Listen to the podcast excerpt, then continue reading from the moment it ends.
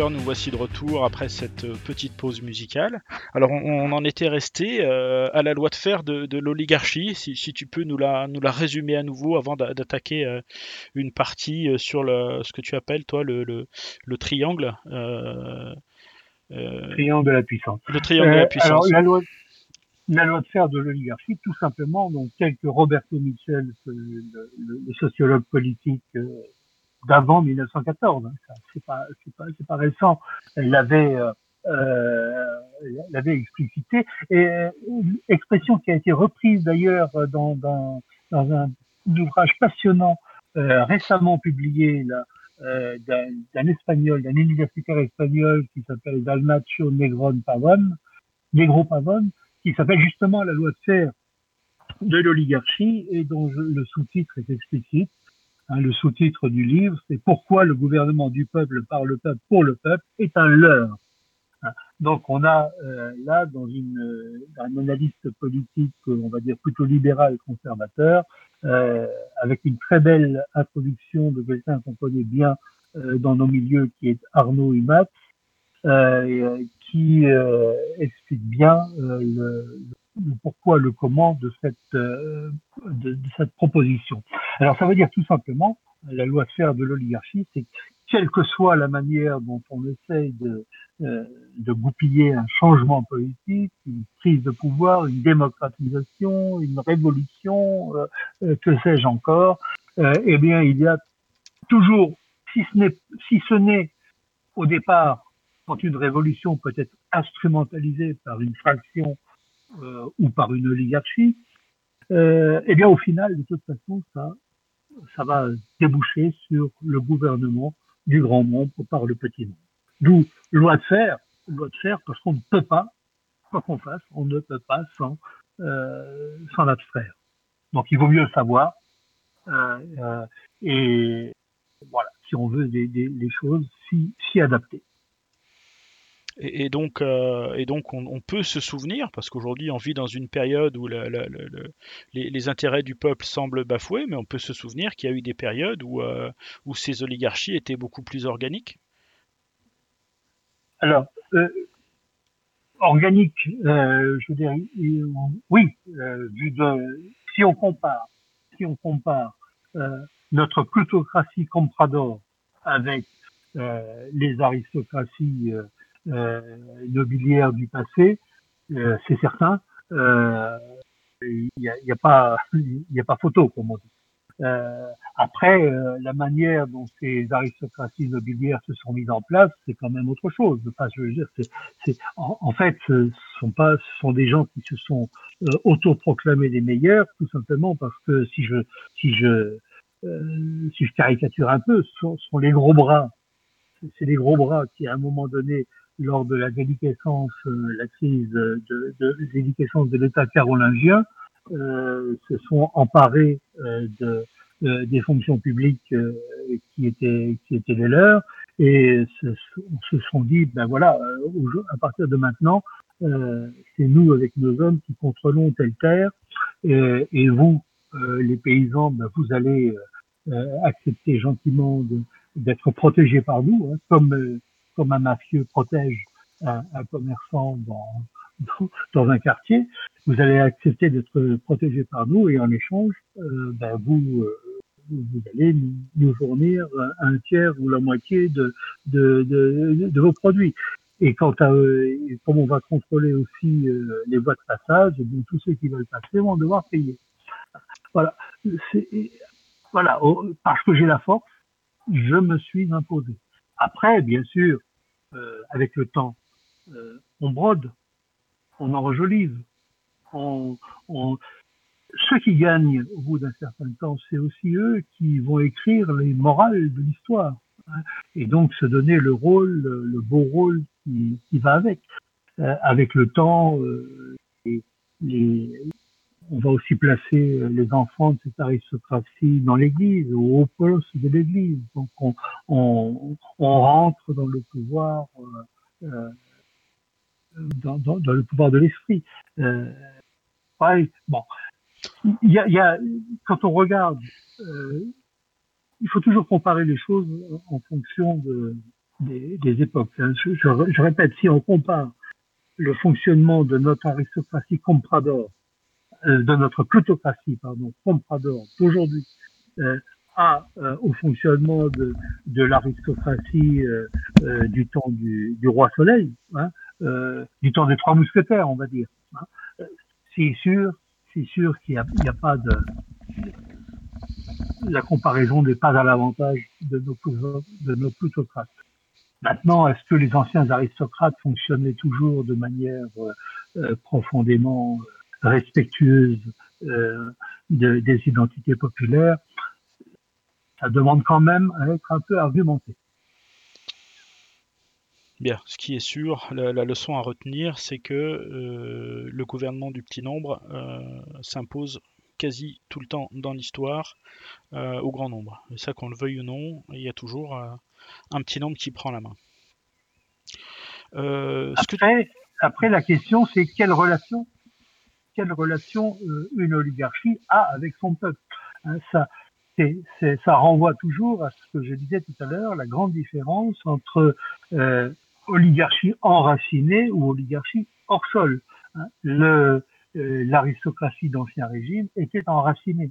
Elle avait, tout en ayant euh, une pratique de domination euh, sur le grand nombre, elle avait un intérêt euh, pour la santé et la grandeur de la terre sur laquelle elle était, qui n'est pas nécessairement le cas, c'est moins qu'on puisse dire, de notre plutocratie comprador actuelle. Oui, mais je serais tenté de dire qu'à partir du moment où les profits peuvent se faire ailleurs que localement, avec la mondialisation, on a bouleversé la donne pendant longtemps, enfin pour longtemps. Oui.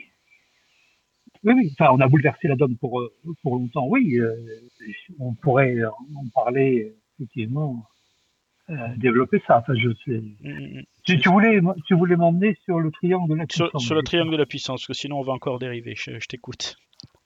Donc le, triangle de la puissance. Bon, enfin, c'est juste une grille d'analyse hein, en, fait. De, euh, alors, je, je, considère qu'il y a trois grands euh, qui forment la puissance, c'est-à-dire la, capacité de dominer euh, des, euh, des, sociétés, pour faire bref. Euh, il y a le pouvoir de l'esprit, la puissance de l'esprit. Alors là-dedans, je vais mettre aussi bien la religion, les idéologies, tout ce qui est tout ce qui est issu, on va dire, du pouvoir de l'esprit. Le deuxième, la deuxième pointe de ce triangle, c'est la force. Alors, dans la force, je mettrai trois choses. Je mettrai aussi bien l'organisation concrète des pouvoirs, l'utilisation de la force intérieure euh, pour euh, euh, faire respecter l'ordre, ce qu'on appelle aujourd'hui les, les, les, FDO, les forces de l'ordre, hein, autour, autour, de ça, et le pouvoir de la force extérieure, hein, c'est-à-dire euh, l'armée, hein, d'une manière générale, qui, qui aide à, à, qui sert d'instrument pour des, des, des, projets géopolitiques, sachant que le, le mélange entre FDO et armée est souvent devenu omniprésent euh, de nos jours, puisque les, les, les polices se militarisent et les armées euh, se mettent à, exercer des fonctions de police. Donc voilà. Mais bon, cette, euh, ce point de triangle autour de la force. Et puis le dernier point, du, dernier point du triangle, la richesse. la richesse, c'est-à-dire derrière tout ce qu'on peut mettre en termes de, de, richesse économique, symbolisée, symbolisée de nos jours, symbolisée dans notre monde par euh, la, richesse monétaire, la, puissance, la puissance de l'argent. Euh, donc, la puissance, c'est ces trois éléments-là, euh, sachant que euh, on peut partir d'un élément pour apparaître comme une oligarchie, je disais tout à l'heure euh, l'idéologie pour ce qui concerne les, les, les, régimes, euh, des, puissances politiques comme, euh, comme les, les, communistes à un moment donné, ou la religion en ce qui concerne le, la, puissance euh, acquise par les, la théocratie catholique euh, à un moment donné. La force, facile à comprendre, hein, j'en ai parlé tout à l'heure, hein, les gros bras euh, de l'aristocratie, de, les gros bras carolingiens qui sont devenus les noyaux de la future noblesse d'épée, et puis la richesse dont est issue notre plutocratie richesse financière essentiellement, richesse de la marchandise un, peu moins, et euh, richesse euh, productive euh, encore un cran, un, un, cran en dessous. Ce que je voulais dire surtout, c'est que la, autant les oligarchies peuvent naître sur un des points du triangle, mais les oligarchies dominantes, les dominants, contrôlent les trois pointes à la fois le, même si vous êtes né dans le monde de l'esprit, eh bien, vous devez contrôler la force et contrôler la richesse. Ce que l'Église a su faire euh, pendant longtemps, euh, à la fois directement et indirectement. Euh, même chose pour notre ancienne aristocratie qui a contrôlé la force, mais qui a su mettre, je l'ai dit, ses enfants dans l'Église pour la contrôler indirectement et qui était aussi, euh, à un moment où la terre était le, symbole de la richesse, qui était aussi la plus riche euh, des, des, des, éléments. Notre plutocratie, eh bien, elle est née de la finance ou de la marchandise, mais elle contrôle euh, elle contrôle l'esprit. Je, je l'ai dit tout à l'heure, hein, un certain nombre d'oligarques sont des, une aile marchande qui est intellectuellement très, euh, très importante, qui a une idéologie, qui a euh, un, agenda spirituel et idéologique euh, très, euh, très charpenté, et en tout cas, euh, s'ils ne le sont pas totalement eux-mêmes, euh, aujourd'hui, ils contrôlent les think tanks, ils financent les think tanks, c'est-à-dire des, des, des, mercenaires de l'esprit qui vont travailler pour eux pour euh, développer euh, leur, leur agenda. Euh, et puis, euh, ils contrôlent bien sûr la force par l'intermédiaire de, de, nos régimes euh, qui contrôlent les, les, les, forces armées, les organisations militaires, euh, policières, euh, de services euh, secrets, etc. Oui. Oui, oui les, les, les, les, questions qui se posent, euh, qui se posent tout de suite derrière pour nous euh, en termes opérationnels et que tu évoques un petit peu dans la, dans la brochure, c'est comment faire naître, euh, allez, comment faire émerger une avant-garde chez nous, pour nous, puisque c'est un des enjeux. c'est un des enjeux, c'est même l'enjeu l'enjeu fondamental. du monde de la force, j'y crois pas trop j'y crois pas trop parce que bah, aussi il y, en a, toujours qui croient à l'appel aux soldats, qui croient euh, voilà euh, à, l'appel euh, au golpe et au coup d'État euh, militaire qui viendra. Tout. Bah, enfin bon, quand on regarde aujourd'hui euh, le fonctionnement des, des, des, structures de force, euh, euh j'ai tendance à dire par exemple qu'il n'y a pas d'organisation plus néolibérale que l'armée euh, française d'aujourd'hui, hein, dont, dont, le, dont le mode de fonctionnement n'a rien envoyer, mode, mode de fonctionnement de management n'a rien à envoyer, à envier pardon, à, à celui de, de l'hôpital public qui est fort euh, mal en point euh, de, de, nos jours. Donc on, je, je, on voit très mal, je ne comprends pas d'ailleurs comment cette, cette idée-là peut avoir quelques fascinations autour de nous. même chose, l'appel l'appel aux policiers, c'est à peu près du, du, du, même tonneau. Donc je vois mal comment ça puisse naître euh, euh, notre le, pouvoir d'une oligarchie enracinée euh, chère à nos voeux pourrait naître de là. Après, il nous reste euh, deux choses quand même, deux, les deux autres éléments qui nous sont, euh, euh, qui, dépendent de nous en fait, qui dépendent de, de, de notre travail, de notre engagement. C'est la puissance de l'esprit la puissance du savoir, de l'esprit, la, la, domination intellectuelle. Ça, c'est, ça demande pas de moyens de force et l'acquisition de richesses aussi. Faut pas la mépriser. Hein. C'est un instrument de puissance. C'est un, un, une des trois points du triangle. Euh, et euh, il faut pas avoir de comment dirais-je de, de, d'amour propre mal placé autour de cette de, de, cette notion, cette exigence de contrôler aussi, d'acquérir les moyens de, de, de la richesse. Et ces deux éléments-là, l'esprit et la richesse, euh, ont l'avantage de dépendre de l'initiative, du travail, de l'engagement, de l'implication euh, bah, de ceux qui s'en occupent. Euh, alors, il y a toujours, par rapport à tout ça, il y a, il y a deux philosophies d'esprit.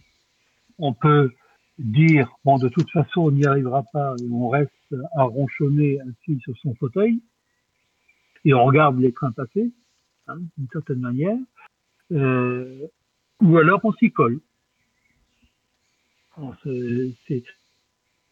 Mais, mais il est d'une chose certaine, euh, ceux qui sont puissants aujourd'hui, alors, mis à part ceux qui se sont contentés de naître, mais, une bonne partie, enfin, euh, au démarrage de ces, puissances, euh, bon, ça, n'a pas été donné. Il a fallu euh, il a fallu le conquérir.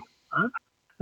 Un, Rockefeller a dû le se créer, un, Soros a dû se créer.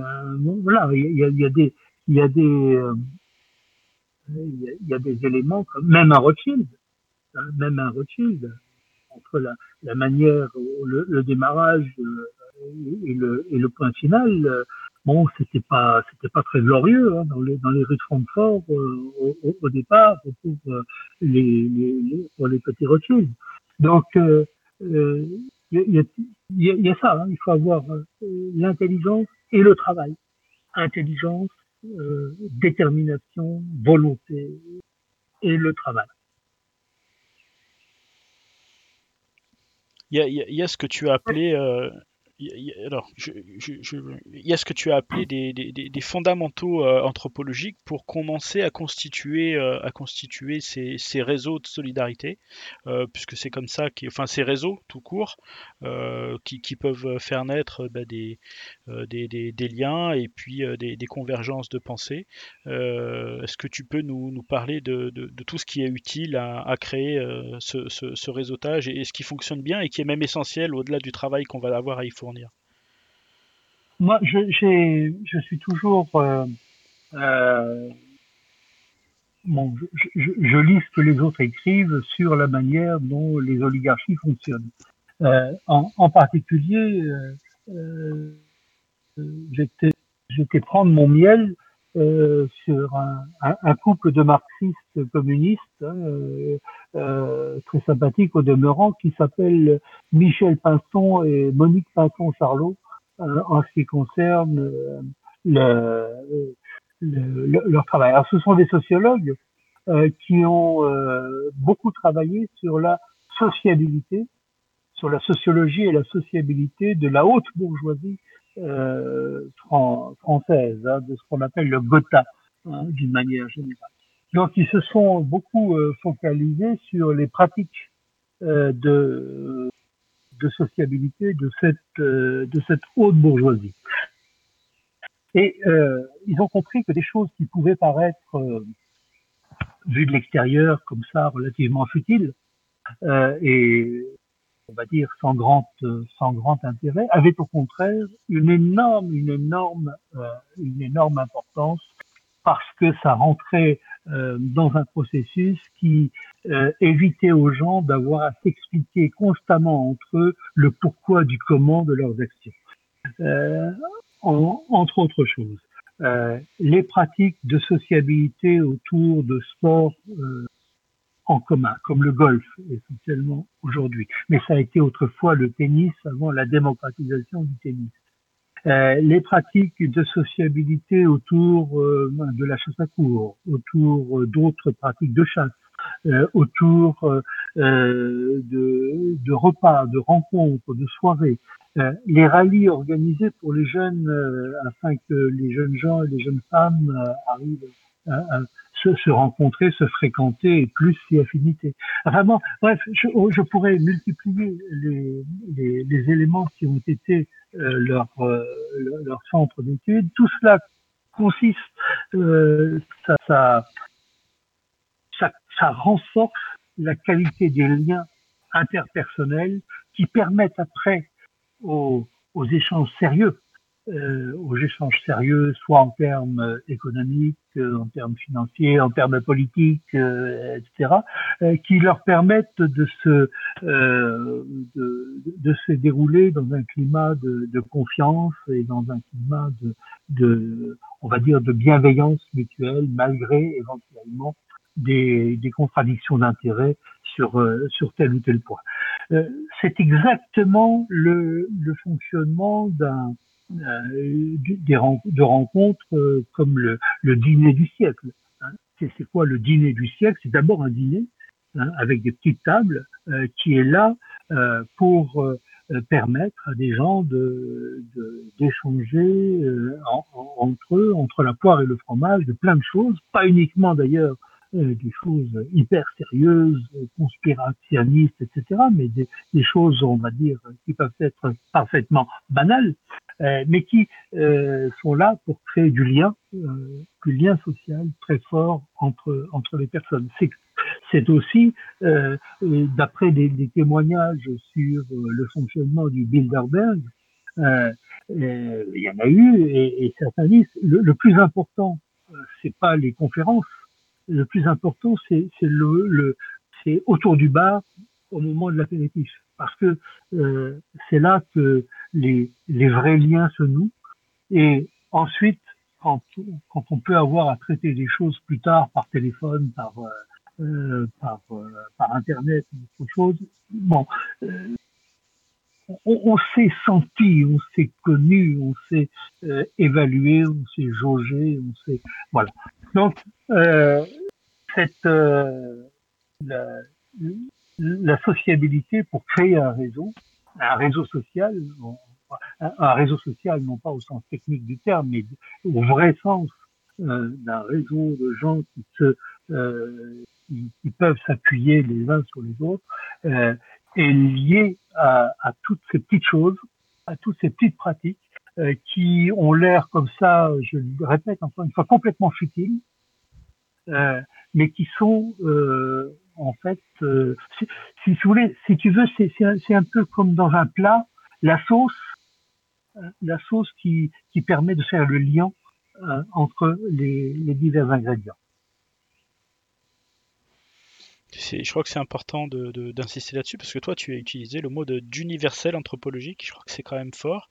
Alors, je, je, je l'ai utilisé, euh, bon, pas tellement pour ça, je l'ai utilisé pour le principe de, euh, de l'oligarchie euh, même, euh, comme la loi de fer de l'oligarchie, et puis ces, ces trois éléments ces trois éléments du triangle de la puissance. Là, c'est plutôt, on va dire, un adjuvant, hein, quelque chose qui, permet euh, le fonctionnement euh, global. Alors c'est pas tout, on, est bien d'accord, hein, c'est pas tout, mais c'est une base euh, euh importante, euh, fondamentale, parce que c'est tout simplement comme ça que se, fonctionne le le, le lien le lien oligarchique. Très souvent d'ailleurs pendant très longtemps pendant très longtemps euh, dans les modes de fonctionnement aristocratiques.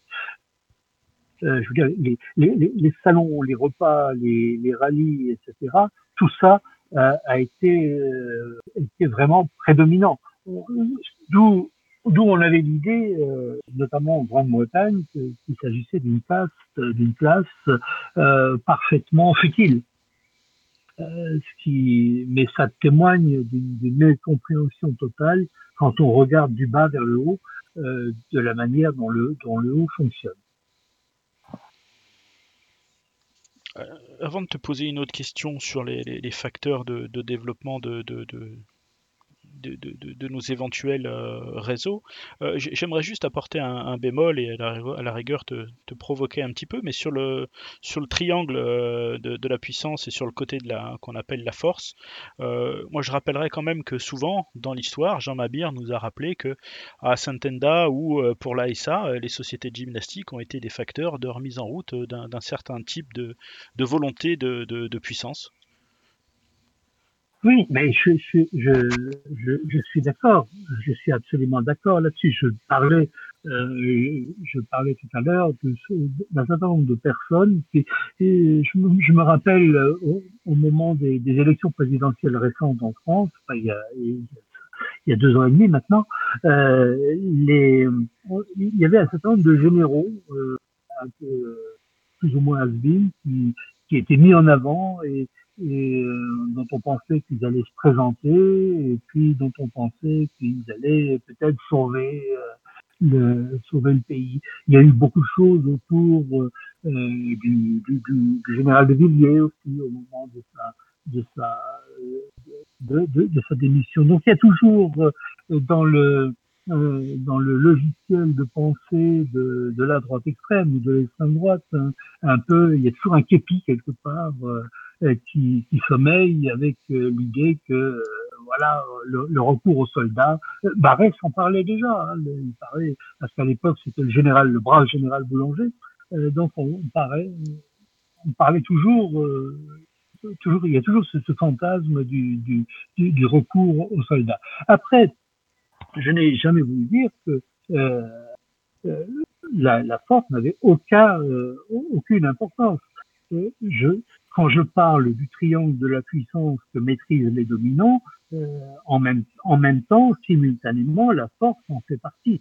Et donc, il y a un moment donné où il faut se donner euh, les, les moyens de, d'essayer de, de, de créer, soit de pénétrer la force qui existe, soit de se créer, de, de créer ses propres moyens, hein, de créer son propre pouvoir à ce niveau-là.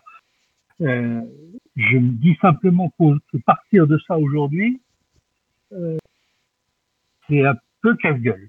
Hein, voilà. Mais ce n'est qu'une opinion euh, personnelle euh, qui, qui peut se, se discuter, se nuancer. Toutes mes opinions se discutent et se nuancent. Et, on est là pour ça, et les camarades aussi d'ailleurs. Euh, tu, parles de, l'importance de l'éducation classique dans la construction d'un socle, d'un socle de savoir. Euh, c'était une, partie, enfin c'était une, euh, incidente euh, dans, les discussions que nous avons eues en préparant cette émission, mais euh, il y a aujourd'hui un, grand, il faudrait euh, faire un grand lien entre euh, l'évolution de la qualité euh, de la politique, de l'information et de l'éducation, et donc de la culture qui est diffusée euh, depuis euh, la deuxième moitié du 19e siècle, en gros, jusqu'à nos jours. Il me semble que ça, que dans la deuxième moitié du 19e siècle, il y a eu une évolution du fonctionnement du capitalisme, euh, en, gros, qui, devant la complexification de, de ces processus euh, techniques euh, et organisationnels, a éprouvé le besoin de recourir à une main-d'œuvre de plus en plus formée, de plus en plus formée, de plus en plus efficace, soit euh, directement euh, dans la production, soit dans la gestion, dans la comptabilité, dans plein d'autres choses comme ça. Euh, le, si on regarde bien les choses, la, la démocratisation de, de l'enseignement, la courbe des demandes, des exigences du système, euh, du système productif euh, et donc euh, des besoins de l'oligarchie en, en, en, fin de parcours. Au départ, euh, qu'est-ce qu'on avait pour euh, créer cette, cette, cette, éducation? Le seul modèle qu'on avait, je parle pour la France, hein, je connais moins bien les autres, les autres régimes européens.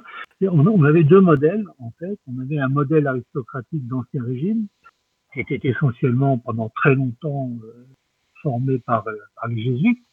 Et puis ensuite, lié, lié aux, besoins de, l'Empire, il y a eu le modèle du lycée napoléonien qui a un peu d'ailleurs euh, puisé sur le fonctionnement, le mode de fonctionnement euh, de, euh, des, anciens collèges de Jésus. Donc on a quelque chose qui s'est bâti à un moment donné où il s'agissait de, de former l'élite dans un sens extrêmement qualitatif, avec une forte exigence. Quand on a créé quand on a démocratisé l'enseignement, alors c'est venu de manière progressive, c'est venu euh, de manière progressive à partir euh, de la monarchie de juillet ben, jusqu'aux lois de, de, sur, l'enseignement euh, global, laïque, gratuit et obligatoire pour euh, tous les garçons et les filles. Le modèle qu'on avait, c'était le modèle d'enseignement aristocratique, basé en particulier sur les humanités, sur la maîtrise euh, des humanités. Quand on parle français, quand on parle la, langue française, quand on réfléchit en français, quand on s'exprime en français, euh, avoir euh, d'excellentes formations latines ou grecques, et grec, forcément classique, est un énorme avantage. C'est un énorme avantage pour euh, maîtriser le vocabulaire, la précision des mots, euh, la précision des idées, euh, tout, cet ensemble, tout cet ensemble-là. c'est extrêmement important dans la mesure où, on sait que les mots et les idées sont des armes aussi, sont des outils de, mise en forme du monde.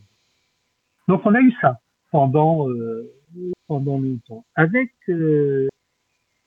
d'un point de vue oligarchique, peut-être des événements, des, éléments un peu euh, non désirés.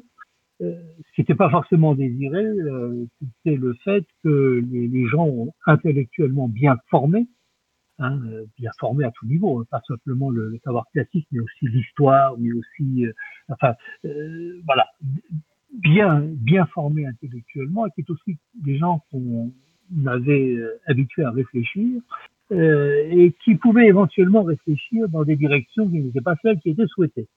Et en gros, euh, dans les années 20-30, il y en a eu deux grandes directions. Il y a eu celle du fascisme et celle du communisme. pour les, pour les, les gens euh, on va dire, qui n'appartenaient pas à, ce monde euh, des dominants, qui lui se satisfaisait de la pratique libérale, progressiste, euh, laïque, républicaine, euh, normale. Euh, et donc, ça pouvait, ça pouvait avoir des éléments très, très, très embêtants. Alors, je passe sur les péripéties, mais il s'est trouvé qu'à la fin, que dans les années 60-70, il y a eu conjonction de, de, de deux phénomènes. D'une part, il y a eu le, le tout un, tout un certain gauchisme intellectuel euh, qui est né de l'école de Francfort, euh, etc. j'en passe, euh, qui, euh, qui a fini par considérer que l'éducation, ça permettait la reproduction euh, des élites bourgeoises euh, et qu'il fallait donc euh, mettre à bas le, les principes de l'éducation bourgeoise et en particulier l'éducation classique, sans s'apercevoir, ou en tout cas en, sachant quand même très bien, euh, les principes de cette éducation classique euh, avaient surtout un aspect émancipateur pour les gens, euh, pour les enfants des classes qui n'étaient pas bourgeoises, qui n'appartenaient pas à la bourgeoisie, qui pouvaient avoir là une chance. Hein, je dis pas qu'ils la saisissaient tout le temps, mais qui pouvaient avoir une chance de, de progresser et d'évaluer. Donc, ce gauchisme culturel a, on va dire, contribuer à rentrer dans un mouvement de déconstruction euh, de l'éducation, comme de toute euh, l'anthropologie euh, euh, européenne. Mais d'un autre côté aussi, il, il faut bien voir qu'on commence dans les années 60, 70, et le mouvement s'accélère depuis, euh, à voir un, un, moindre besoin, un moindre besoin de gens formés par par le, pour l'oligarchie occidentale. on a aujourd'hui besoin de gens qui maîtrisent des compétences particulières Hein, euh, et, c'est toute l'idéologie de la compétence qui s'est infiltrée dans toutes les, sphères euh, du monde de l'entreprise comme euh, du monde de l'éducation. Mais qu'est-ce que c'est qu'est-ce que qu'est-ce que c'est que la compétence aujourd'hui ben, On attend de quelqu'un qui sache à peu près lire, écrire, compter, euh, globalement, qui sache ouvrir un ordinateur, le démarrer, euh, de manière à pouvoir rentrer des, des, chiffres dans un tableur ou euh, faire euh, diverses petites choses comme ça. Mais on ne lui demande plus, on ne lui demande surtout pas d'avoir à, à, réfléchir au sens fort du terme réfléchir, c'est-à-dire d'avoir un retour euh, réflexif sur une expérience euh, historique, euh, sociologique, économique ou politique. Et, et, donc on a la, la, dans, sous couvert de démocratiser l'enseignement, on a supprimé en fait les, les humanités classiques, l'enseignement c'est-à-dire qu'on a pour les gens des classes populaires euh, qui en auraient eu les capacités, on a supprimé euh, l'accès direct euh, aux, éléments de, réflexion, d'intelligence et de créativité culturelle et intellectuelle. Ce qui fait que les sociologues aujourd'hui s'étonnent en disant mais comment ça se fait aujourd'hui bah de de plus en plus de gens dans les hautes, dans les hautes écoles sont issus de gens qui étaient eux-mêmes déjà dans les hautes écoles. Et, et aujourd'hui, euh, pratiquement plus euh, de gens euh, grands, fortement diplômés qui proviennent du monde des ouvriers ou, ou, ou d'ailleurs. Euh, voilà, c'est on peut toujours s'étonner d'un certain nombre euh, d'involutions, mais on peut remarquer une nouvelle fois que sous couvert de, de, démocratisation, on a en réalité euh, contribué à euh, la, la euh, au contraire, on a contribué à la non-circulation euh, sociale et euh, dans, dans, dans l'ordre dans l'ordre de la hiérarchie sociale en tout cas.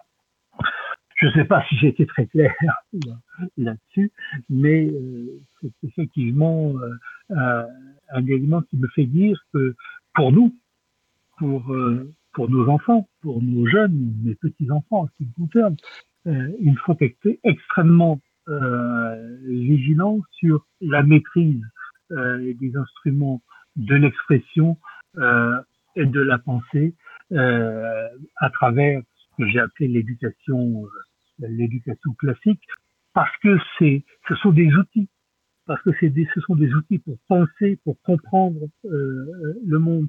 C'est pas euh, en étant euh, euh, simplement fourré sur YouTube, sur un certain nombre, sur des réseaux sociaux, sur des, des, des choses où, ou en parlant, ou en écrivant en, en, écriture SMS euh, ou en écriture inclusive ou n'importe quoi qu'on peut structurer une pensée. Euh, et surtout pas une pensée rebelle, surtout pas une pensée dissidente, surtout pas une pensée critique. Alors, pour, prolonger euh, ce que tu viens de dire, les, les écoles de cadre telles qu'en font actuellement l'Iliade et telles qu'a pu en faire précédemment Terre et Peuple, est-ce que c'est que c'est pour toi des actes constructifs ou de la, ou de la gesticulation? Ce sont des actes constructifs. Euh, de, de, le, bon, je ne vais pas trop parler de, de, de, ce que nous avons fait autour de, de, de l'EGI à, à Peuple, mais qui était un peu avec de, euh, en essayant de, on a essayé de faire quelque chose que l'Iliade a plus ou moins réussi hein, derrière derrière cela. Donc, euh, il y a deux choses euh, importantes. Hein. C'est, le travail sur la culture, le travail sur le savoir, et l'Iliade y rajoute euh, le travail sur la sociabilité et le, et, le réseau dont je parlais, euh, dont je parlais tout à l'heure. Hein, mais euh, c'est tout à fait là quelque chose des, des, des, éléments qui sont importants. De même qui est important dans un autre ordre d'idées, puisqu'on on parle des, des expériences qui, qui existent, euh, de même qui est importante, par exemple, le, le, fait euh, euh, Marion Maréchal autour de l'ICEP, qui essaye de former à la fois des, euh, des, des, décideurs, qui veut former en tout cas des décideurs politiques et économiques. Euh, c'est important aussi dans, dans, ce que fait aussi notre, notre, notre ami Gabriele Adinolfi dans son projet qui vise à la fois à, travailler sur le plan de la formation à la vision du monde et à la culture et sur le plan aussi euh, euh, du réseau économique.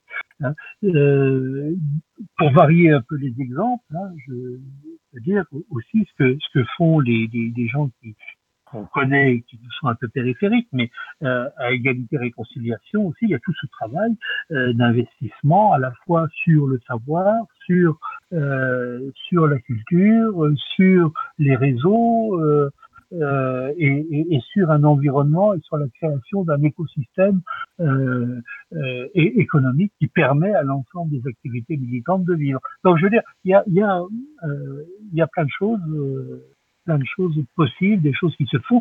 Je, dis bien, je, je, ne, je ne juge pas. D'abord, je me, je me refuse à juger dans la mouvance euh, ceux qui font quelque chose euh, sur euh, leur objectif particulier.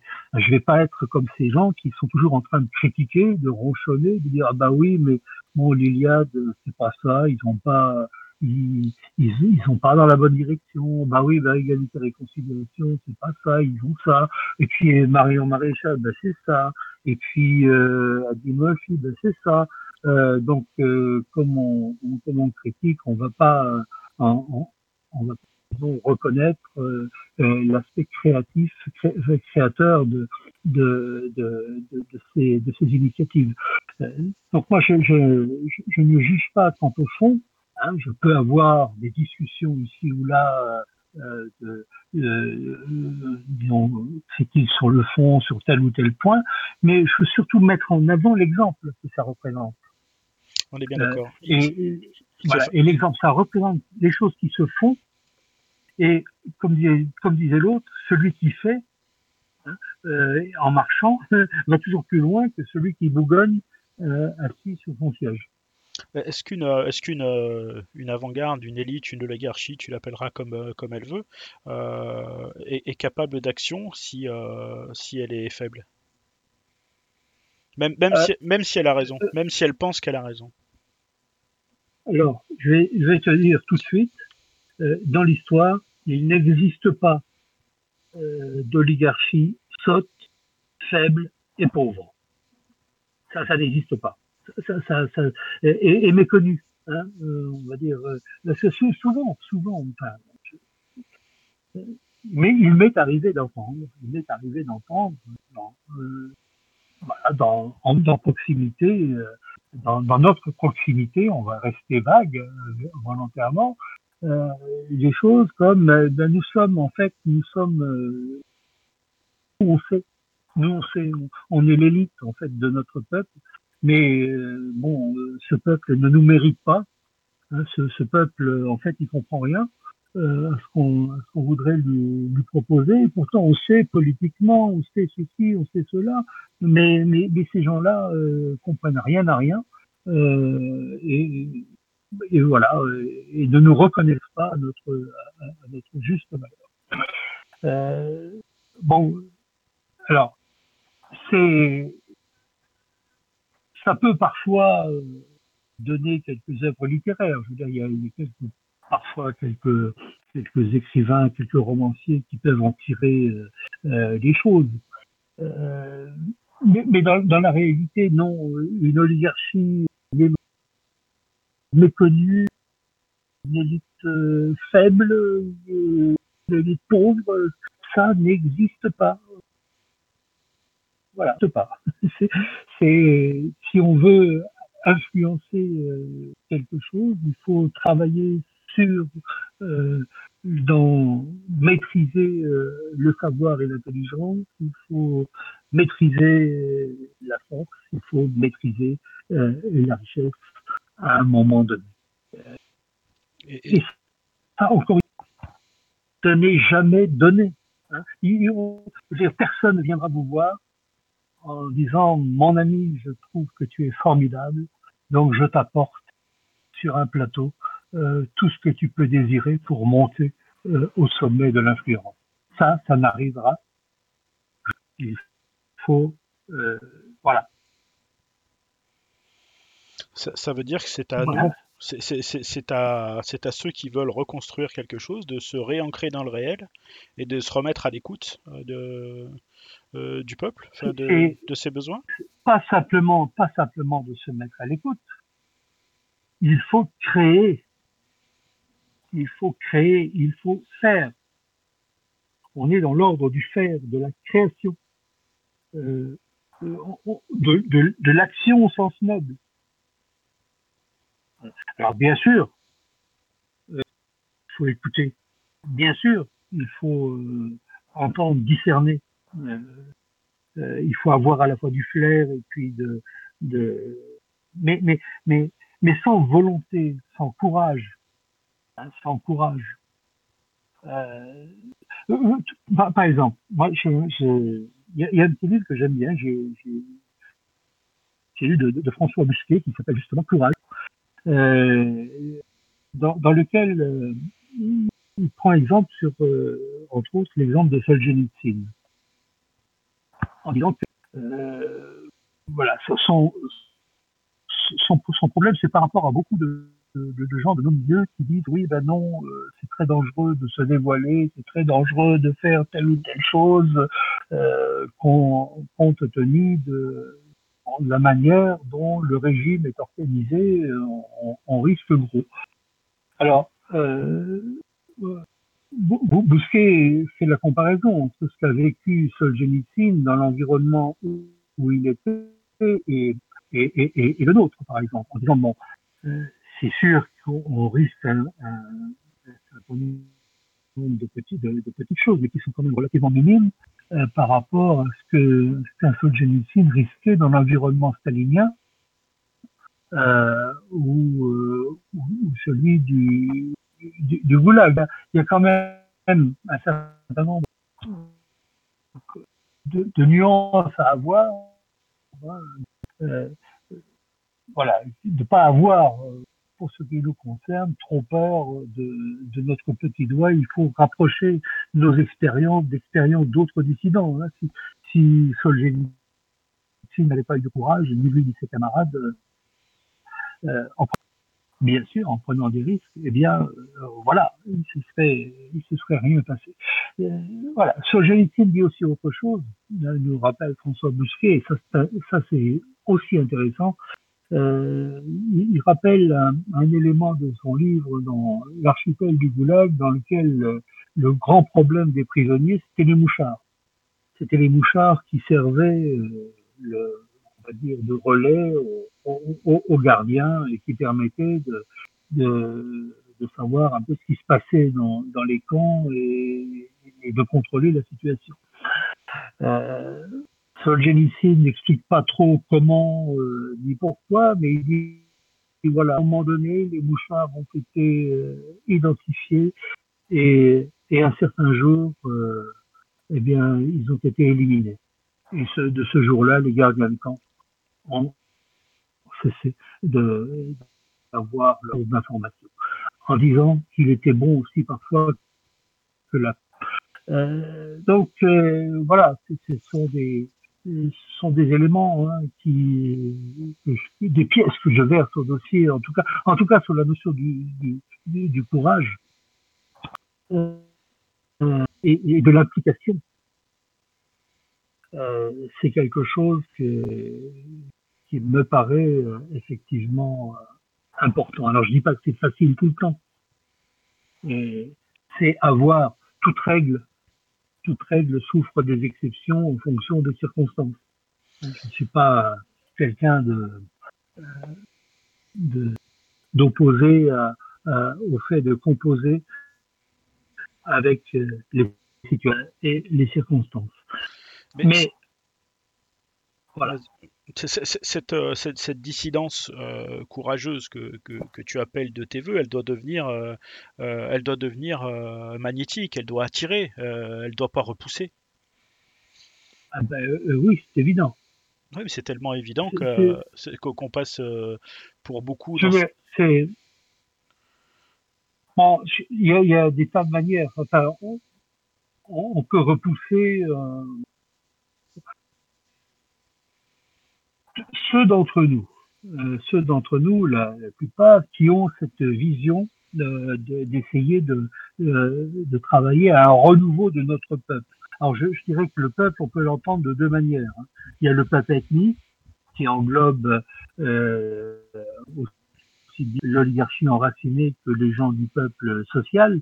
Et puis il y a le peuple qu'on emploie dans le langage courant pour indiquer les classes populaires et dans lequel il peut y avoir euh, des gens qui ne sont pas issus euh, du, du, peuple ethnique. Donc le, en français, le même mot, euh, le même mot rencontre des, des, des deux réalités.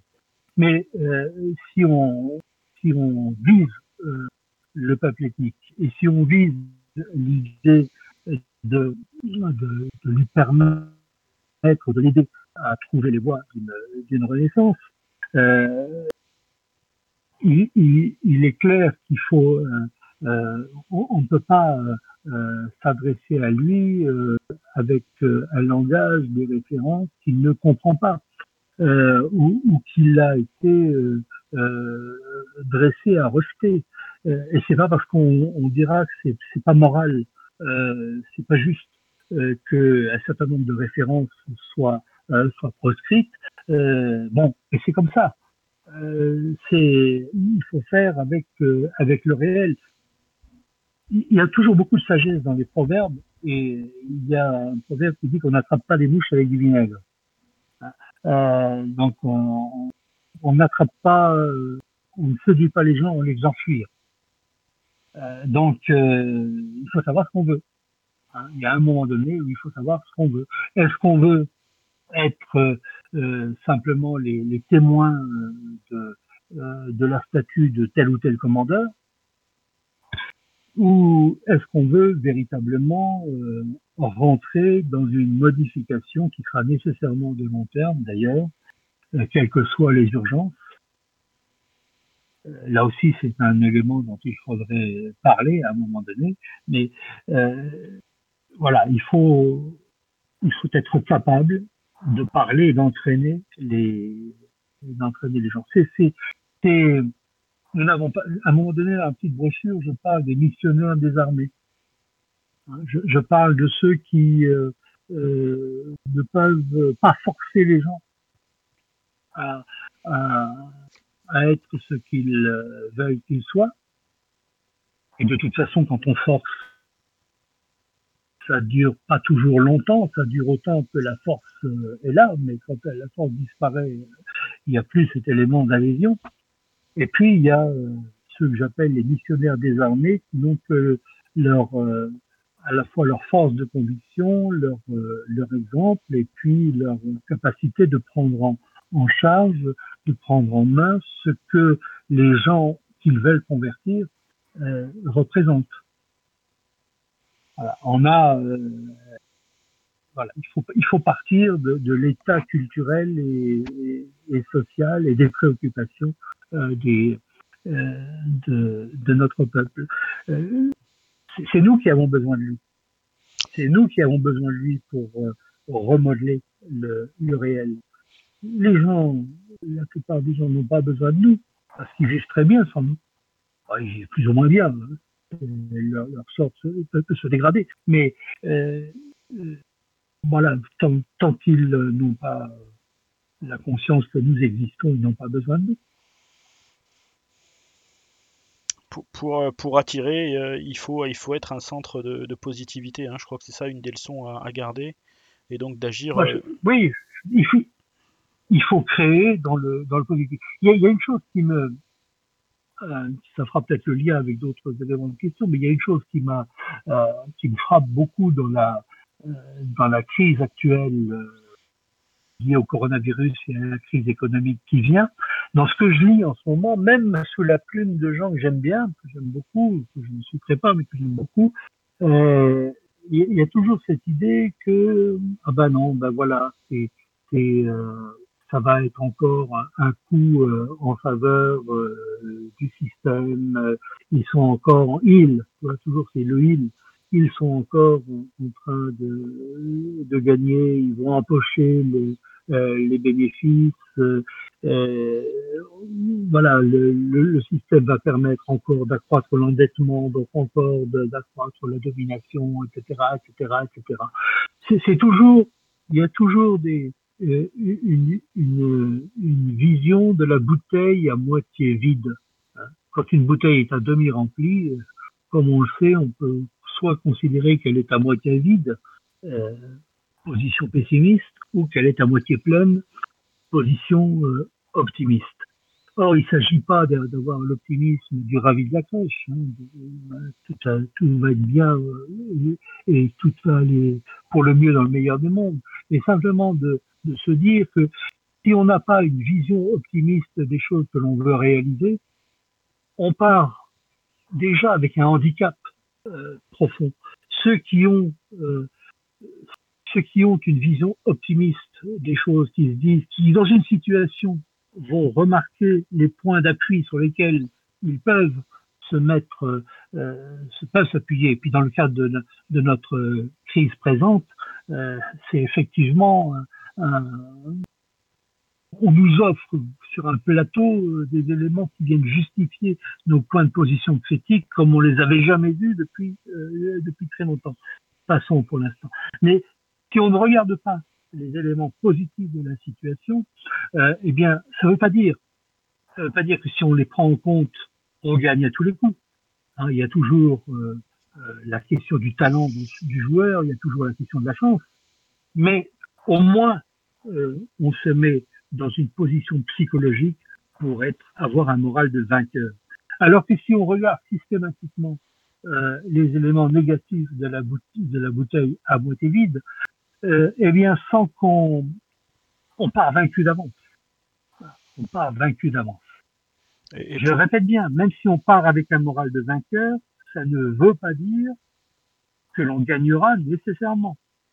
Hein, c'est ça du jeu et, l'inconnu de l'histoire.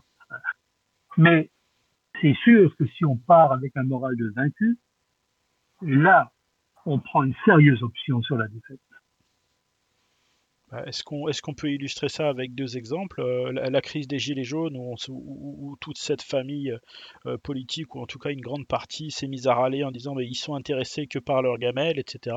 Et ils ne voient pas l'opportunité euh, qu'il y avait d'accompagner ce mouvement.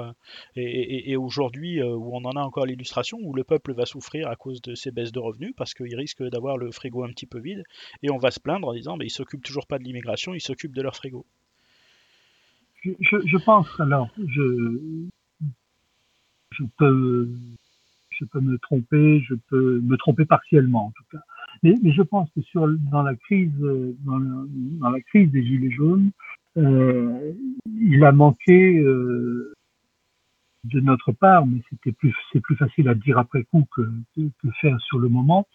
Il, il a manqué euh, deux choses. Il a manqué euh, d'être capable de comprendre avec euh, le, mouvement qui se mettait euh, qui se mettait en place, d'être capable de parler euh, aux gens dans leur langage et dans leur langage de donner du sens, de donner du sens en apportant un, point de vue qui, bon, justement, donne du sens, donne du sens à cet engagement.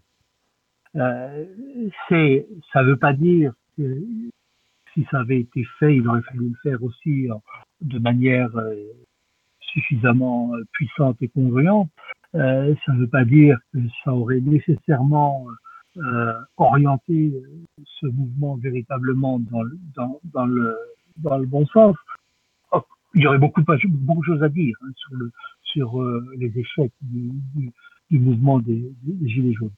Mais en tout cas, ça, ça n'a pas, ça n'a pas vraiment été fait. Beaucoup d'entre nous ont accompagné, euh, ont accompagné le mouvement, mais euh, à la base, ils ont accompagné le mouvement en participant, euh, je dirais, au même au même titre que les autres à ce qui se passait, mais sans forcément avoir ni les moyens ni la possibilité de de, jouer le le rôle non pas de leader, mais de celui qui apporte du sens à, la révolte des autres. Euh, chose pourquoi, le, de manière générale, l'extrême gauche a plus d'habitude que nous, a plus de métiers que nous dans, dans ces dans ces éléments-là. Je, je, je, vais être un peu provocateur. Est-ce qu'ils n'ont pas un peu plus de bienveillance que nous? D'une certaine manière. Oui, oui, tu es toujours là? Oui. Ah, oui, oui, je suis. Voilà.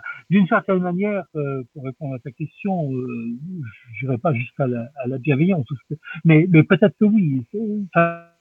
nous, on manque peut-être, on manquait peut-être de d'empathie, comme je le dis, de de, de, de, bien, de, de bienveillance à l'égard de euh, des préoccupations des, des gens de, des gens de la classe populaire il s'agissait en, gros de ça, de, de, de gens qui, qui, oscillaient entre euh, le, les gens de la France périphérique.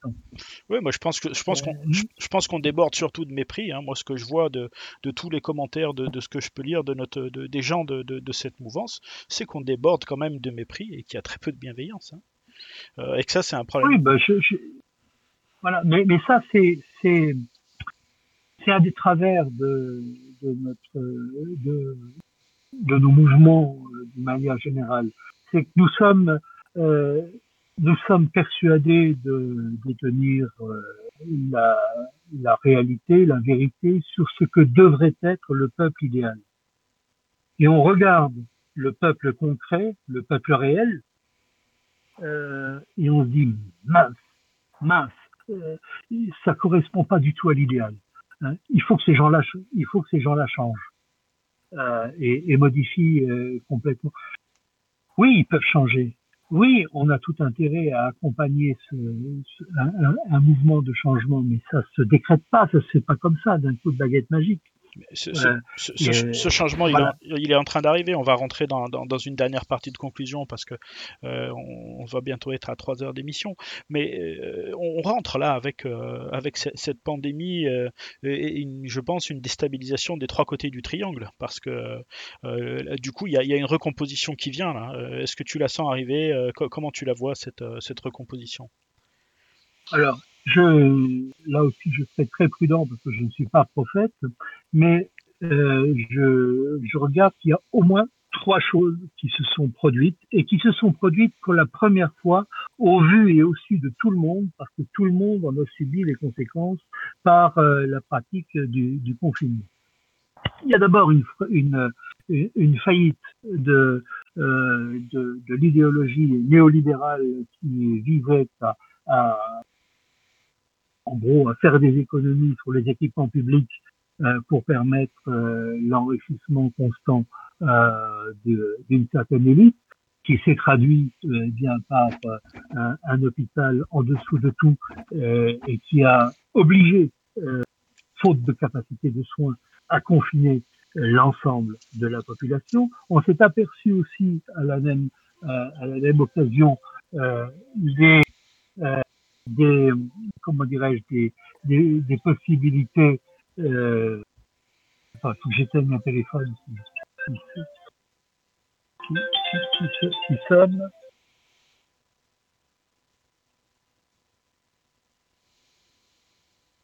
voilà. J'éteins mon, mon portable.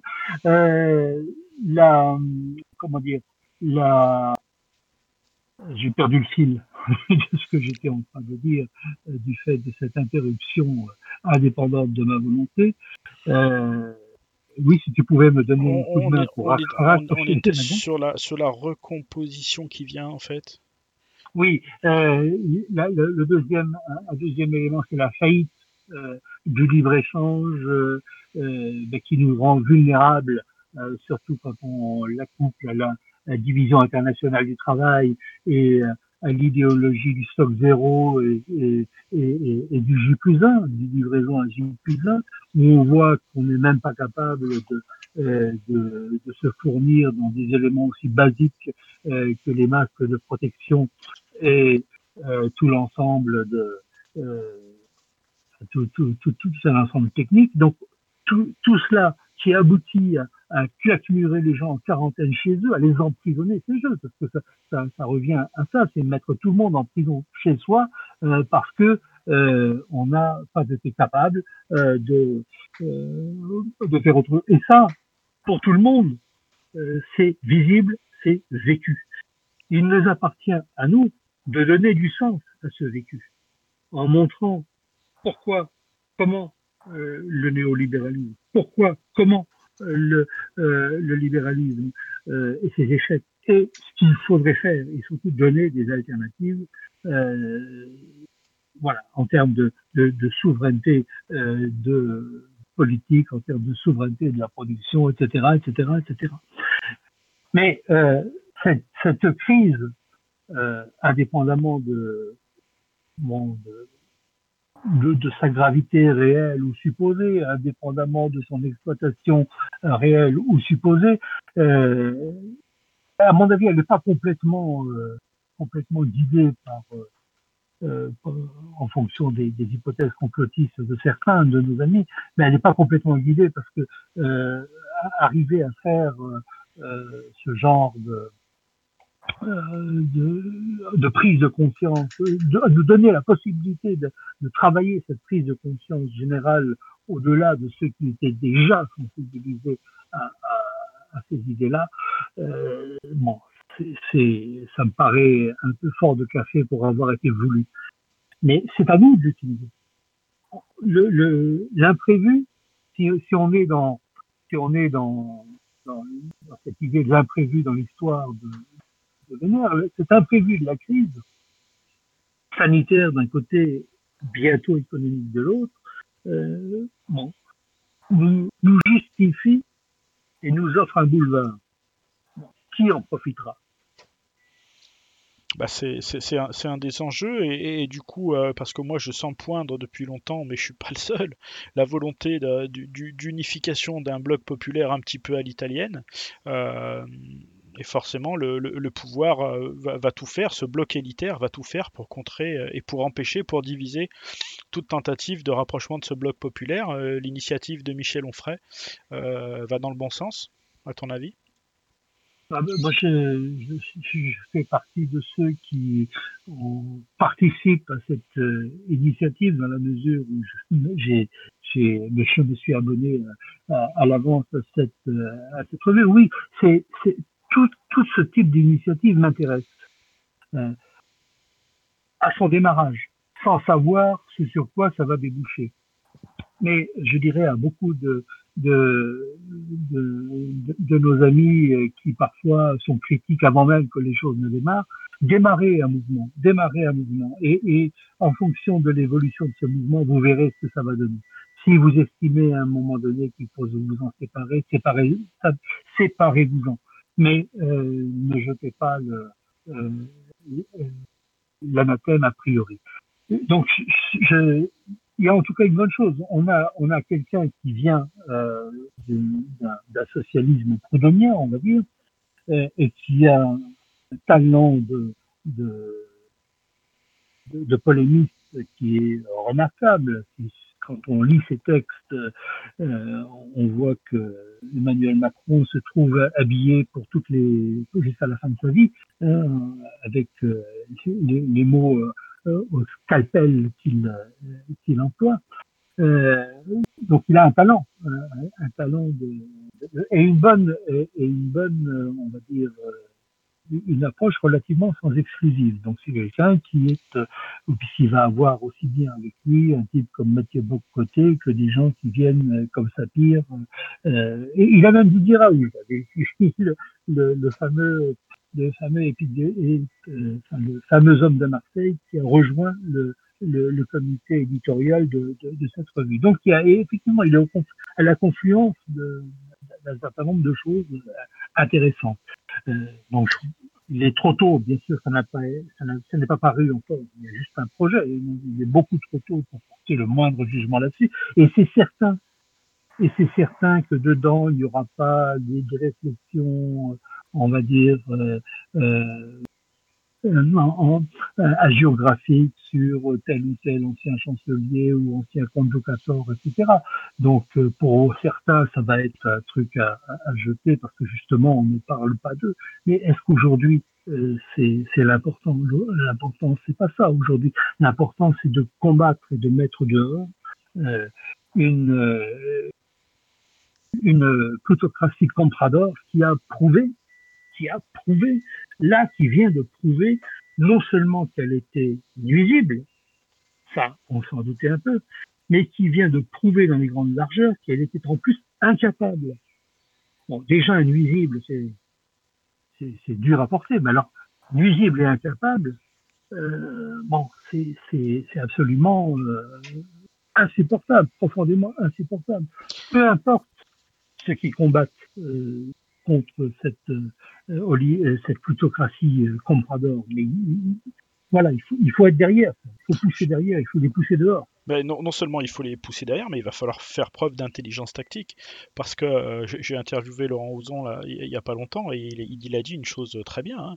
On peut mourir en ayant raison et en ne faisant jamais rien dans l'histoire. Donc est-ce qu'il va pas falloir aller maintenant vers une certaine forme de métis, euh, au sens grec euh, du terme, une sorte de ruse qui nous obligera à composer et à faire des compromis? Est-ce que, est que ce temps-là, est-ce qu'on risque pas de louper toute cette famille identitaire ne risque pas de louper le train de l'histoire si elle ne prend pas conscience qu'elle va être obligé de composer alors, je ne sais pas s'il s'agit de composer, mais il s'agit euh, en tout cas euh, de, tenir compte du réel et de savoir hiérarchiser les priorités. Dans une action, il y a euh, deux types de choses. Il y a les buts ultimes, les buts ultimes, ce que j'appelle les buts primordiaux, au sens fort du terme primordial, ce vers quoi on tend, euh, je dirais, à l'échelle de l'histoire et qui tient à, réaliser. Ensuite, il y a les buts premiers. Les buts premiers, c'est ceux qui se présentent dans l'ordre euh, d'arrivée et dont la réalisation conditionne, la réalisation des autres. Euh, si je prends certains buts ultimes qui nous concernent, comme la, la, réalisation d'une identité euh, euh racialo-pagano euh, enracinée, assortie d'un rembarquement massif, d'une réorientation, d'une remigration, etc. Bon, ça fait partie de mes buts primordiaux. Mais entre-temps, entre-temps, pour que ces buts primordiaux-là puissent être réalisés, je sais qu'il y a une ou deux choses qui doivent être d'abord maîtrisées. Et cette première maîtrise, c'est la souveraineté. Sans souveraineté juridique, sans souveraineté politique, sans souveraineté économique, sans souveraineté géopolitique, c'est-à-dire, pour parler clair, sans euh, l'évacuation euh, de l'Union européenne et de ses satellites sans euh, la sortie euh, de ce boulet euh, qui est la monnaie unique actuellement et sans la sortie de l'OTAN par ailleurs, sans la sortie de tous les traités qui corsettent, il n'y aura pas d'évolution possible sur tout le reste. Donc il y a une priorité au départ. Et la priorité là, c'est cette sortie de, la reprise en main sous un seul mot, hein, sous un seul nom, souveraineté, la reprise en main euh, de, de, son destin. Tous ceux qui veulent pousser pour ça, tous ceux qui veulent pousser pour ça, je suis d'accord d'être avec eux. Après, une fois que ce sera fait, une fois que ces choses-là seront faites, après on pourra discuter toujours des orientations vers quoi on, on, préfère aller. Et il nous appartiendra à des gens comme nous d'être assez persuasifs, assez séducteurs pour euh, être capable euh, d'orienter un, un, maximum euh, vers ce qui nous paraît euh, désirable. Hein, le, mais mais, mais c'est, dans un second temps. Il faut, faut d'abord euh, récupérer collectivement les outils. Or, il se trouve qu'il y a des gens aujourd'hui qui viennent d'horizons différents, qui viennent d'approches différentes, qui sont à peu près d'accord sur ces objectifs premiers. Alors, leurs arrière-pensées ne sont pas les nôtres. On est d'accord. Leurs buts ultimes ne sont pas forcément les nôtres. On est d'accord. Mais il se trouve que sur un moment, à un moment donné, sur ces objectifs-là, on peut établir une synergie. Et ça, c'est une bonne chose. J'ai aucun pouvoir, moi, de, d'entraîner quiconque dans ce, dans, dans, ce genre de choses. Je peux me contenter simplement de d'indiquer euh, les perspectives qui paraissent euh, les, euh, les meilleures. Tout est, tout est discutable, hein. tout est discutable, mais j'aimerais bien qu'on on fasse toujours cette hiérarchie entre les buts primordiaux et ultimes et les nécessités premières à atteindre.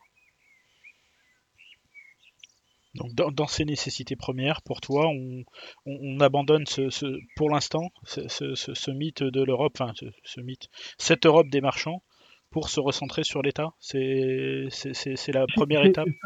C'est pas sur l'État, pour, euh, pour sur l'État-nation peut-être, sur euh, sur la France en tout cas, ou sur l'Italie, ou sur euh, ou sur l'Espagne, ou sur ceci ou cela.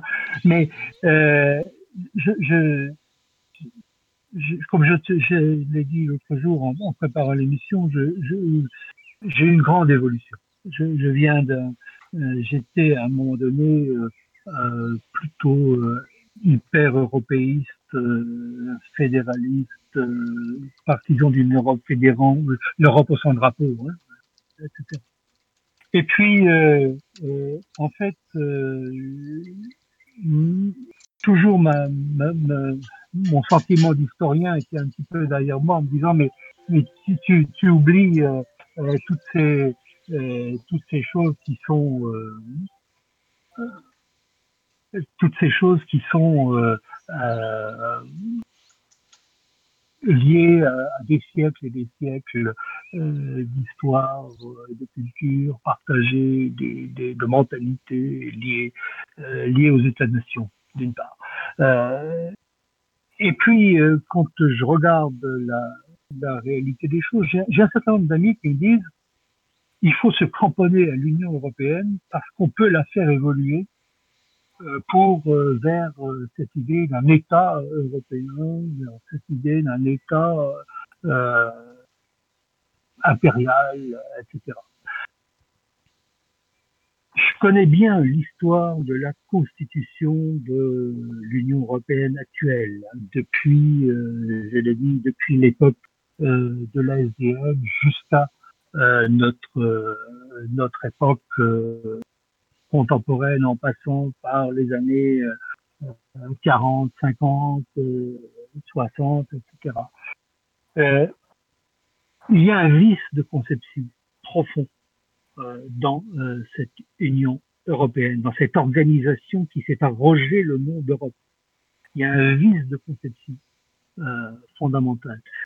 Vice qui s'est euh, qui, s'est établi, qui a été établi et, gravé dans le marbre par des traités qui obligent à un certain nombre, à des fonctionnements concrets qui vont contre, à l'encontre complètement euh, de ce que nous désirons et voulons. Euh, et des traités qu'on ne peut pas modifier, sauf à réunir des conditions qui sont euh, pratiquement irréalisables d'unanimité sur, sur un certain nombre de points euh, fondamentaux. Donc d'une certaine manière, on ne parviendra jamais à modifier cette chose-là de l'intérieur. Donc il, si on veut euh, redonner, redonner la chance, une chance à l'Europe, parce que l'Europe aujourd'hui, euh, euh, l'Union européenne a su la rendre vicieuse, d'esprit vicieux, de référence vicieuse. C'est devenu quelque chose qui, euh, qui ne fait plus rêver, ne fait pas rêver. Hein, ils, ont, ils, ont complètement perverti le mot.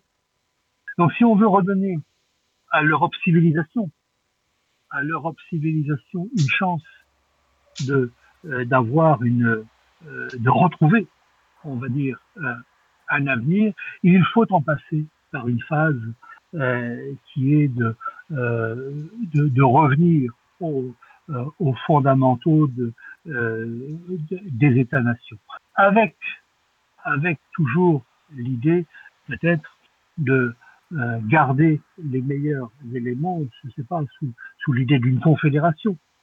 Qu'est-ce que c'est qu'une confédération en droit C'est une alliance d'États indépendants mais qui n'ont pas mis en commun, qui ne se sont pas liés entre eux euh, par des questions, euh, par une monnaie euh, qui, qui, joue en faveur des uns mais pas en faveur des autres, qui, euh, qui ne s'est pas lié les mains par des points de vue juridiques qui obligent à recevoir tous les migrants et qui obligent à recevoir, enfin, à, à avoir à accepter toutes les dérives anthropologiques du progressisme, etc., etc., etc. Donc il y a, il y a un moment donné, il va falloir si on veut reconstruire une Europe civilisation, quelque chose qui fonctionne et qui marche, il va falloir euh, passer par une phase de déconstruction de ce qui existe. Ou alors, cette chose-là nous, nous tuera à petit feu. Elle est, en train, voilà. elle, est en train, elle est en train de nous tuer à petit feu. Euh, alors une dernière question avant de qui vient de Valentin. Euh, tout système est hiérarchisé. Comment créer une hiérarchie qui soit acceptée par les militants? Alors, euh, par les militants ou par le peuple? Parce que. Euh, qu'est-ce qui est le plus important finalement? les, les militants d'une organisation euh, ne sont qu'un outil au service euh, d'une finalité qui les dépasse. Donc euh, les choses, on va dire, soit on regarde la hiérarchie à l'échelle d'une organisation particulière, soit on regarde la hiérarchie à l'échelle d'un peuple. J'ai déjà répondu longuement au fait que il y a toujours à l'échelle d'un peuple une une euh, hiérarchie euh, oligarchique hein, au sens du grand, du petit nombre qui gouverne les grands nombres, qui euh, qui se dessine. Donc il y a toujours une hiérarchie. Si elle n'a pas été organisée et prévue avant, elle se créera naturellement après. Ouais, je, après, oui. Non, vas-y, vas-y, je te laisse finir, mais j'apporterai moi aussi un élément de réponse là-dessus.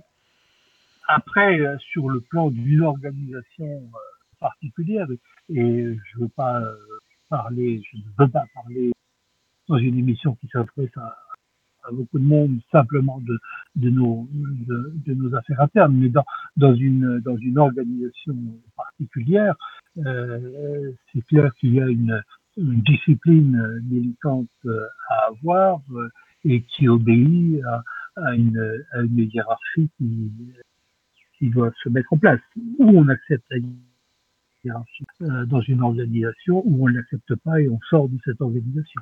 Moi, je, voulais prendre, ça me permet d'aller vers, notre conclusion parce que on, euh, a admis tous les deux, et je crois que c'est une évidence, euh, que tout n'est qu'impermanence, et je crois que le militant comme le peuple ont du mal à voir souvent euh, que, la situation change et que c'est justement le rôle de, euh, la hiérarchie d'apporter un petit peu le, le, cap. Et je pense que c'est là qu'intervient la discipline. Je ne sais pas si, si, tu me suivras sur ces conclusions, mais. Oui, euh, oui, globalement, c'est c'est de l'ordre du, fonctionnement de, des, organisations. Je crois qu'il y, a des choix de, hiérarchie, de style hiérarchique à avoir, euh, qui se modifient, qui, se modifient pour plusieurs raisons. Se modifient d'abord parce que nous autres humains ne sommes pas éternels, donc euh, les, gens changent, les postes changent et, évoluent. Et puis euh, les circonstances aussi euh, bougent, donc euh, les, orientations hiérarchiques peuvent aussi bouger en, fonction des circonstances. Mais globalement, globalement, dans une organisation militante, c'est pour militer. Et donc on, accepte une certaine, euh, une certaine notion de hiérarchie. Je rappelle d'ailleurs que militer, hein, euh, vient de euh, milice, la militia, euh, qui était le nom des ordres de chevalerie au Moyen Âge. Voilà, c'est il y a un, un un militant, hein, il y a même Racine, c'est au Moyen Âge, un militaire c'était un chevalier, c'était un homme de guerre, qui bien sûr se devait de respecter, d'avoir une certaine conscience de la hiérarchie et de la discipline. Le, travail pour être acteur de la reconfiguration de nos destins, apporter nos, ah ben nos notes de musique dans la partition.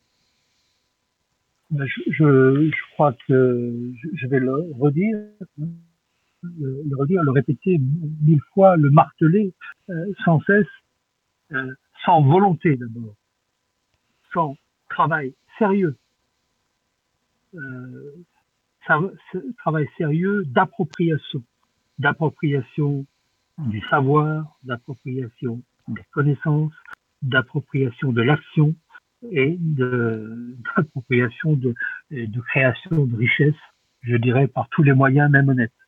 Euh, les, voilà, si on n'a pas, euh, de toute façon, cette notion de hein, euh, il n'y aura pas de, de, création de quoi que ce soit. Tu m'avais soumis la, la, citation de Céline, je crois, qui, disait que les choses, c'était 1% de génie, 1% de... de génie et 99% de travail. Eh ben moi, moi, tout simplement, très honnêtement, je me contenterai de 100% de travail.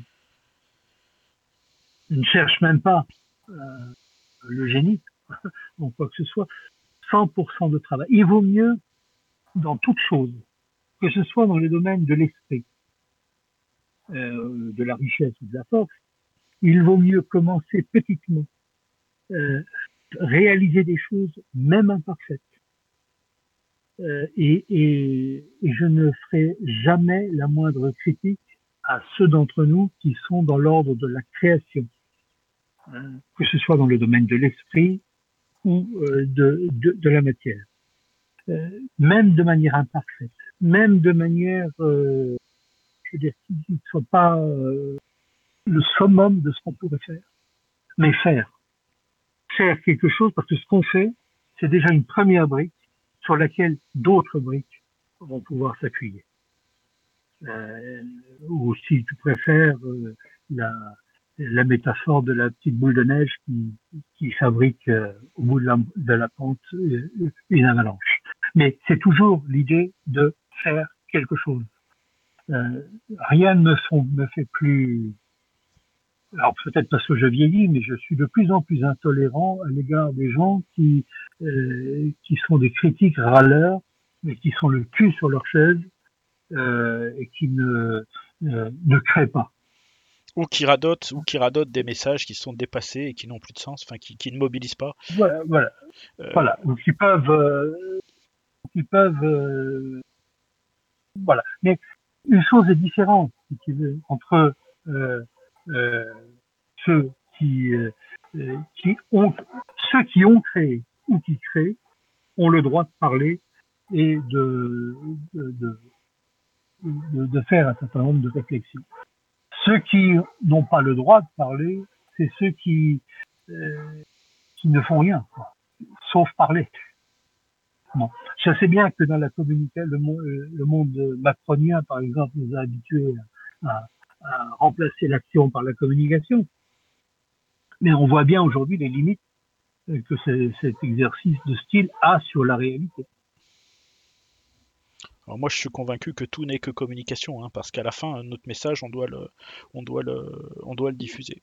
Euh, oui, bien sûr, mais on ne peut pas réduire euh, l'action à la communication. Il y a une chose est de dire qu'il faut accompagner euh, quelque chose par de la communication. Hein. Euh, J'ai coutume de dire que ce sont toujours les vainqueurs qui écrivent la morale de l'histoire. Euh, voilà, le, le, vaincu, tant pis pour lui. Mais euh, si on si on si on confond l'action avec la communication, là c'est quand même dangereux parce que c'est ce que fait le, essentiellement une grande partie de, euh, de, de, nos élites incapables dans le régime français en tout cas. Hein, c'est de, de, de, confondre action et communication. Bah, parce qu'il faut... la, communication, la communication seule est insuffisante. Non, parce qu'il faut des stratégies, et, moi je terminerai là-dessus avant de te laisser le mot de la fin, parce qu'il faut des stratégies, il faut de l'abnégation personnelle, il faut de la discipline pour se mettre au service des autres, euh, parce que personne ne fera le travail à notre place. Et pourquoi euh, c'est à nous de faire ce travail, euh, Jean-Patrick? Oui, oui, mais je, je, voudrais répondre, enfin, reprendre question que, m'avait fait un, jour un camarade et qui m'avait renvoyé à une réplique d'un film que, j'aime beaucoup par ailleurs. Euh, quand, je lui décrivais un petit peu l'énormité du chantier euh, qu'il y avait à faire, euh, bon, il avait soupiré un peu en disant mais pourquoi pourquoi nous euh, Alors je, lui ai dit mais moi je fais, partie de la race des procrastinateurs et des, paresseux. Si j'avais pu quelqu'un qui écrivent ou disent ou réfléchissent et, aux choses qui me tiennent à cœur et, me présenter le produit final que je n'aurais plus eu, eu qu'à consommer, je pense que mon côté euh, paresseux euh, aurait adhéré profondément à, cette idée. Mais quand je me suis retourné, j'ai vu personne pour essayer d'exprimer plus ou moins adroitement ce qui me tenait à cœur. Donc, je n'ai pas eu d'autre choix que, de m'y coller. Euh, et, et j'étais pas forcément ni le plus intelligent, ni le meilleur, le plus capable, euh, parce que tout sort péniblement de, de, de ma plume et, et, et ça m'a beaucoup remarqué. Mais si on ne se fait pas, nous qui sommes préoccupés euh, par le sort de notre peuple européen, de l'Europe et de plein d'autres choses, si nous ne euh, nous mettons pas autre, personne d'autre ne le fera à notre place. Hein. Personne d'autre. Hein. Nous devons le faire même imparfaitement. Et pourquoi euh, Pourquoi? Parce que nous avons tous un talent quelque part à faire fructifier. Hein même si, nous n'avons pas toujours confiance en nous, on a toujours un petit talent à faire fructifier. Il faut oser. Mais il tout simplement, il faut oser. Tout ça, voilà, il faut oser. Tout simplement parce que si on ne le fait pas nous, personne d'autre ne le fera à notre place, parce qu'il n'y a que nous ici. Ça, c'est pour faire la liaison avec le, le, le, film que j'ai bien toujours bien aimé, le, le, film de, euh, de Stanley Baker, euh, Zulu qui raconte l'histoire d'une poignée de Britanniques face à une, à des milliers de guerriers Zoulous et, à un moment donné, il y a un, jeune soldat qui, qui, est complètement paniqué par ce qu'il voit et qui se retourne vers son sergent. Et il, il demande pourquoi nous? Pourquoi nous? Sous-entendu, pourquoi ça nous tombe dessus? Sur nous, ici. Et, et, flegmatique, le sergent lui répond tout simplement parce qu'il y a que nous ici. c'est une belle conclusion et, du coup je, mettrai l'extrait de, ce film à la fin de l'émission euh, bah, pour, euh, pour le, clin d'œil à, l'évocation que tu viens de faire. Un dernier mot avant la, fin de cette émission, Jean-Patrick? De, la volonté, de la volonté, du travail et de la constance. Ajoutons encore de la persévérance. Un quatre mots, quatre mots pour, pour terminer. Bien, eh ben écoute euh, Jean-Patrick, merci à toi et amis auditeurs, à l'abordage et pas de quartier.